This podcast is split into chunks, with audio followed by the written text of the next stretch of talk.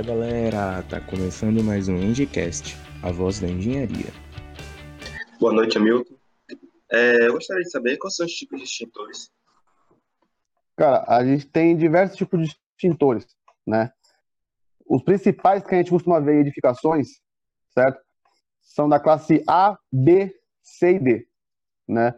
É, cada um ele é referente a um tipo de fogo, a um tipo de princípio de incêndio, né? Que o agente extintor é para atuar em princípio de incêndio, né? Para que não aumente.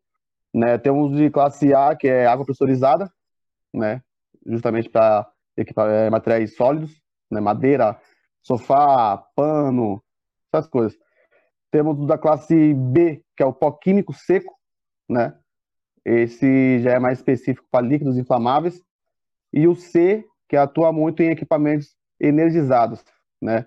Que ele acaba não danificando assim tanto um equipamento energizado. Por exemplo, você está numa na sua sala, o computador começa a ter um princípio de incêndio, fecha um curto, entendeu?